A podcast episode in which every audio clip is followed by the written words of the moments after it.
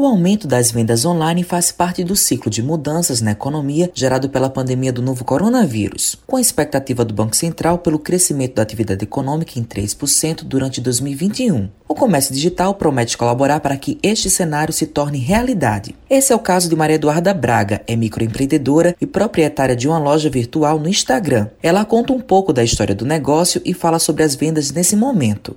Eu sou designer de produtos, eu me formei em 2019 e ano passado, durante a pandemia, eu perdi o meu emprego. Para não ficar parada, eu decidi pegar esses recursos da demissão, né, a rescisão, e com o auxílio do Sebrae, eu estruturei o meu modelo de negócios e aí surgiu a Made Garimpa, que é um brechó online, onde eu resgato as peças que já existem, higienizo. Muitas delas se tornam peças autorais por meio da customização e de técnicas de upcycling. Além disso, eu fotografo as peças, faço todo o trabalho de produção de moda e cadastro no site. E além disso, eu faço toda a divulgação pelo Instagram da marca. A empresária fala como ingressar no campo digital. A minha marca ela já nasceu no campo digital, tanto porque ela surgiu durante a pandemia e também por meio do modelo de negócio eu pude observar que o ideal para o momento seria vender online. Foi a forma mais segura de começar o negócio nesse momento, onde o lockdown ainda é a melhor opção para preservar a nossa saúde né, e a saúde do próximo.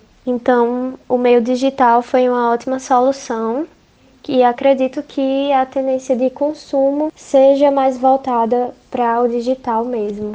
Cássio Bessarriri é economista e professor do Laboratório de Inteligência Artificial e Macroeconomia da Universidade Federal da Paraíba e destaca qual o impacto da economia com esse crescimento do mercado digital e qual a importância desse setor para a economia do Brasil.